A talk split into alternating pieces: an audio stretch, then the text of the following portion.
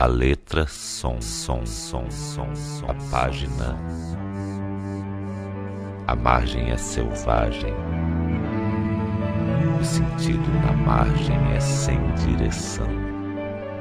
A imagem, movimento. Instituto Casa Comum e Escolas Instituto Casa Comum e Escolas Instituto Casa Comum Encontro de escutas escritas com Marília Librante e Sérgio Bairro. Marília Librante e Sérgio Bairro. Eu estava pensando no livro Iracema, de José de Alencar, tá? O livro Iracema, o romance de José de Alencar. Eu estava pensando nesse livro, não é? E pensando que um, eu, eu vou ler aqui solto, vocês vão entender. Como Moacir, Moacir é o filho da Iracema no, no, na novela, né? Como Moacir, esse filho, eu estava falando do meu livro, esse livro é filho da dor, da dor da separação e da perda da mãe. Iracema morre na praia, a mãe dos brasileiros na América. Livro Filho do Exílio, Filho Bastardo, Sem Pai nem Piedade. Esse livro se escreve contra a corrente, como escrever literatura ilegítima? A literatura no Brasil não tem legitimidade. Essa é a tese que eu não escrevi, tá? A literatura do Brasil só é legítima quando se escreve contra a literatura, como, aliás, é o destino e a marca de nascimento do literário. Lembro alguns textos da literatura como esse texto em que as fronteiras se borram e os limites do pensar se rasuram para fazer aparecer outras coisas, outras ideias. A literatura no Brasil escreve-se contra a corrente, a literatura no Brasil é filha bastarda e ilegítima de uma literatura cuja autoridade está a lures em outras terras.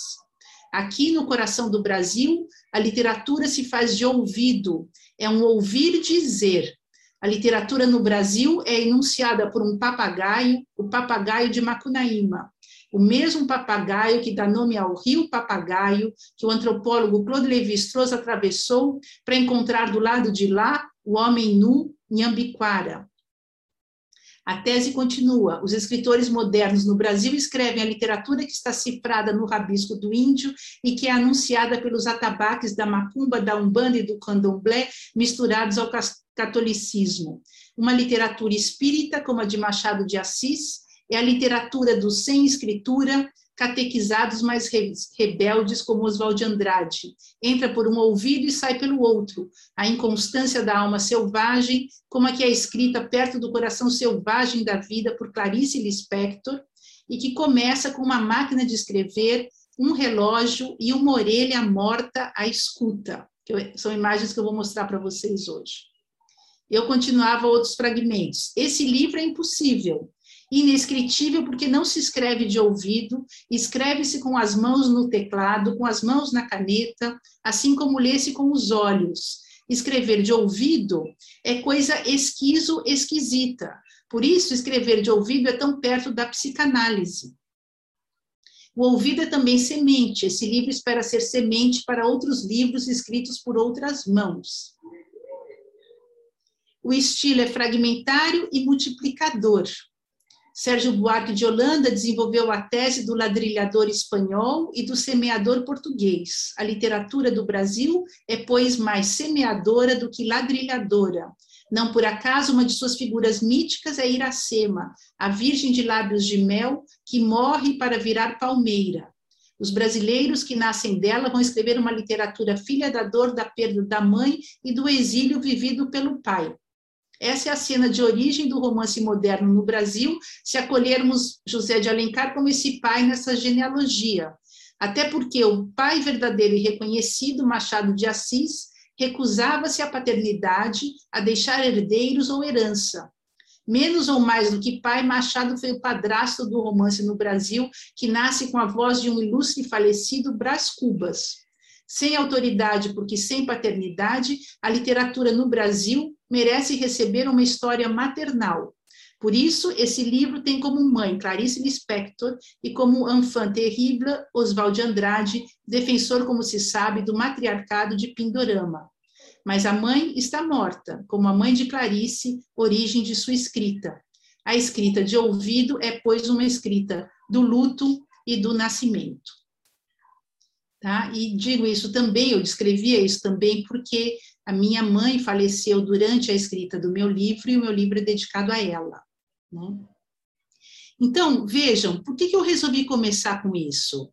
É, eu resolvi começar com isso para é, mostrar para vocês e para mim mesma como que o bastidor da escrita de um livro pode ser caótico e ao mesmo tempo fértil. Algumas coisas que estão aí estão no meu livro, né? Outras, coi outras coisas não. Né? Algumas coisas eu pesquei, guardei, é como essa prática da escrita. Muitas coisas que vocês estão escrevendo podem virar publicação ou não, né? Depende do, daquilo que a gente guarda, daquilo que a gente joga fora e como essas escolhas são também arbitrárias, né? É, mas tem ah, aí lançado algumas sementes de ideias, né, que tem a ver com uma caracterização da escrita, especialmente no caso da literatura brasileira, como essa ideia de uma escrita de ouvido, né? essa frase que vem da Clarice e que eu encontrei ressonância em vários outros escritores, como Oswald, Machado de Assis, Guimarães Rosa, que a gente vai falar aqui. Né? Graciliano Ramos, que eu não, não trabalhei, mas que também tem muito essa questão da escuta. E estou falando sobretudo de prosa, né? prosa, prosa romanesca. Tá? Então, eu vou. Hum, é, e, e, eu acho que tem também essa coisa do que escrever de ouvido é sair da norma, da norma da ideia de uma escrita padrão, né? de uma escrita que é uma cultura voltada para um letramento né? do estilo europeu, mesmo norte-americano, não escreve de ouvido como a gente escreve de ouvido. E aí também haveria uma espécie de caracterização que faz com que a nossa escrita de ouvido seja muito próxima da questão musical no Brasil. E não por acaso a nossa música tem uma força tão intensa de ser ela também literária, comentando os textos de literatura, né? E, e eu estou falando aqui do campo, claro, porque o meu estudo, o meu livro tem a ver com o campo dos estudos de literatura, sobretudo de final do século XIX e durante o século XX, entrando no XXI. Só que a, a gente vive hoje uma, um pós-literatura, né?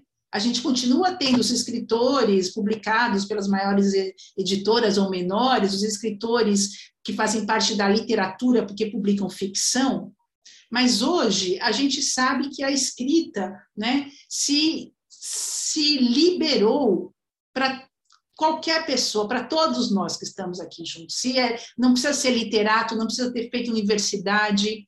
Né? Na minha época, na, na, no estudo da letras, você não discutia escrita criativa num curso de literatura sabe? Porque não podia, ou você nascia escritor e a inspiração é uma coisa que vem de algum lugar, mas ensinar literatura, escrever, era quase um sacrilégio, né, de mexer nessa aura da criação.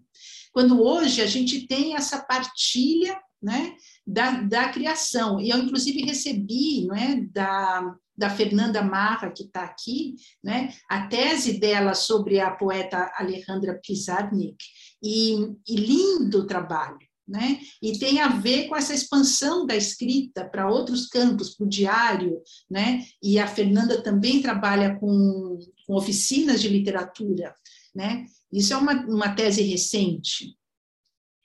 É, então, então eu estou localizando para vocês onde meu trabalho se situa.